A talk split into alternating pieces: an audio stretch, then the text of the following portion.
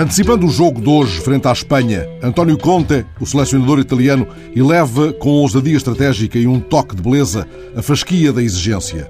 Por um lado, lembra que é importante perceber as forças e fraquezas do adversário. Por outro, mostra que, mesmo quando fica em pé, imóvel, confinado ao pequeno retângulo que é a sua plataforma de comando, um treinador com alma de campeão não é uma asa de açucareiro. Fui encontrar esta expressão num livro de Ari Ribaldi, publicado há anos com o título Cabeça de Bagre. O livro compila expressões da gíria do futebol no Brasil. Tem, por exemplo, uma secção em que os bichos entram em campo. Lá estão o bote cego e o cabeça de bagre e dezenas de outras legendas de um futebolês exaltante no país do anjo das pernas tortas. Ora, com este à parte, fiquei a meio da frase de António Conta que prendeu a minha atenção. É importante perceber as forças e fraquezas do adversário, dizia ele. E que mais? Temos de fazer algo de extraordinário para eliminarmos a Espanha.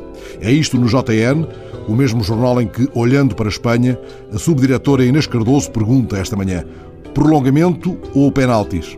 Inês escreve que os treinos foram tão pobres em propostas, tão despidos de ousadia, que a adesão à segunda mão da eliminatória foi ainda mais baixa do que na primeira. Ela refere-se a outro jogo, é claro, aquele que foi jogado pela classe política espanhola e pelos eleitores, utilizando a metáfora do futebol. É que, estou de novo a citar o texto de Inês Cardoso, quando hoje à tarde a seleção de Espanha entrar em campo, o entusiasmo será seguramente maior do que o conseguido na segunda ida dos espanhóis às urnas em apenas meio ano. Um grande poeta brasileiro, João Cabral de Melo Neto, que foi também diplomata em Espanha e um apaixonado por Sevilha, escreveu um poema em que evoca o futebol brasileiro a partir da Europa. Nesse poema, ele começa por lembrar que a bola não é inimiga como o touro numa corrida, mas um utensílio semivivo como o bicho, lá está, o bicho, e que por ser um bicho, deve ser usada com malícia e atenção, dando aos pés astúcia de mão. Quaresma, a quem chamam Mustang, sabe fazê-lo muito bem. Iniesta é mestre dessa arte. Já na política, não apenas na espanhola, há muitos cabeças de bagre, mas há também, e agora saio da secção dos bichos e abro uma outra página no mais delicioso futebolês brazuca, ainda usando o livro de Ari Ribaldi, há também muitas asas de açucareiro.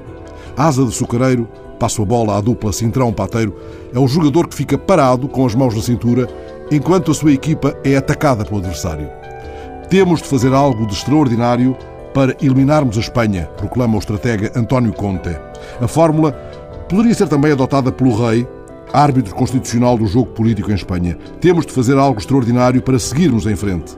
Neste dilema entre prolongamento e penaltis, o jogo pede pressão alta e tiki-taka ao bloco titular Arroy, Sanches, Iglesias, Rivera, na primeira mão, trataram a astúcia com os pés.